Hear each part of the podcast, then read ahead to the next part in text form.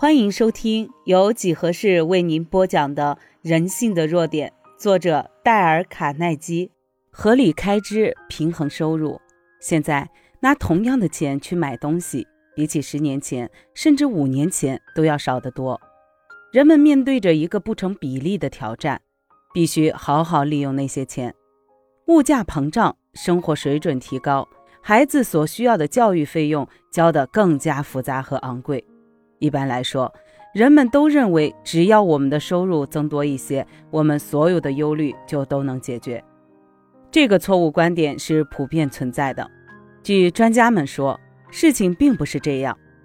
有一财务顾问他说，他认为大部分的人来说，增加收入只能造成花费的进一步增加。当我搜集本书需要的一些资料时，无意中得到了一本有关家庭关系的不寻常好书。写这本书的人是个全国知名的心理学家，可是这位作家有个特殊的缺点，他对于家庭预算好像一点也不在行。他写道：“处理家庭的收入是个简单的问题，有钱的时候就多花，没有钱的时候就少花一些就行了。”我承认这个理论确实简单，但是这种做法等于没有好好处理一个人的收入。他的话里有一种动人与毫不在乎的意味，使我们想起小说里那些迷人放浪的人物。等到我们静下心来想想他话里的含义，才发现有什么地方不对劲。毫无计划的花费，就等于让每一个人都来分享你的收入，也就是说，除了你本身以外的每个人。对于金钱，那种易赚易花、毫不看重的乐天派。无论是书上还在戏剧院里，都给了我们许多有趣的笑料。我们都会取笑那位老绅士，在你无法把钱带在身边里，他绝不相信所谓的所得税，而且拒绝交付。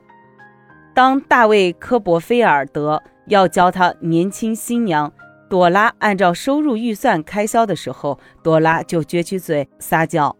他这个角色非常可爱动人。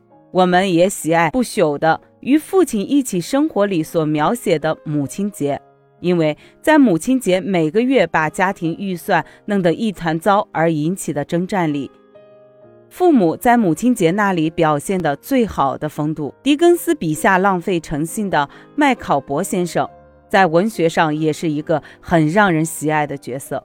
我们得承认，在小说里，迷人和不负责任常常会同时出现在一个吸引人的角色身上。但是在现实生活里，没有其他事情会比财务上的失误更使人伤心或者是讨厌了。开销超过收入的人无法逗人发笑，他是一个非常糟糕的冒险家；糊涂、奢侈、浪费的妻子也不会动人迷人。对丈夫来说，他是一个难缠的负担。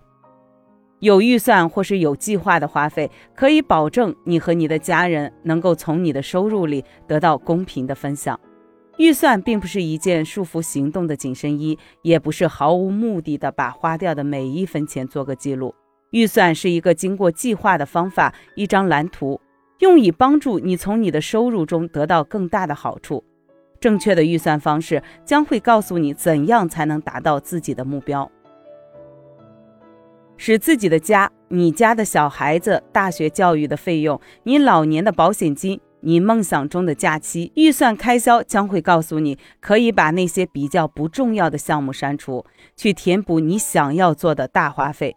如果你从没有做过预算，就应该马上开始学习如何处理家庭财务。帮助丈夫成功的一个最重要的方法，就是要知道如何使他的收入最大的发挥效用。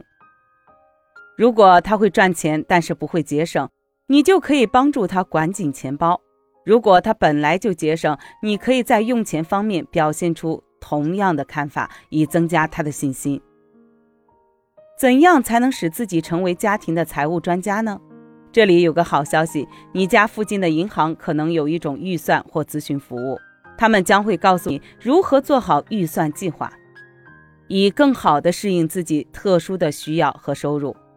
你绝对不能依赖你无意中发现的任何一种已经印好的预算计划表。为了要显得更有价值，一个自己的预算计划必须是专门为自己定做的。不适合于其任何人。没有其他的家庭会和你的家庭完全相同。你的经济问题就像你的脸孔和身材那样是完全不同的，是具有特色的。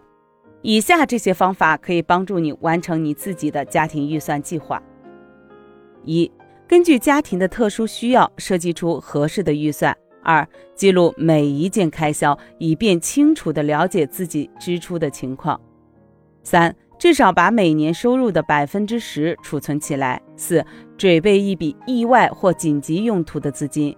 五、要考虑人寿保险的问题。六、使预算计划成为全家人的事情。因此，消除工作和金钱烦恼的第四大原则是合理开支，不要入不敷出。本集已播讲完毕。右下角的点赞、评论、分享也是对几何最大的支持。欢迎您继续收听下一集内容。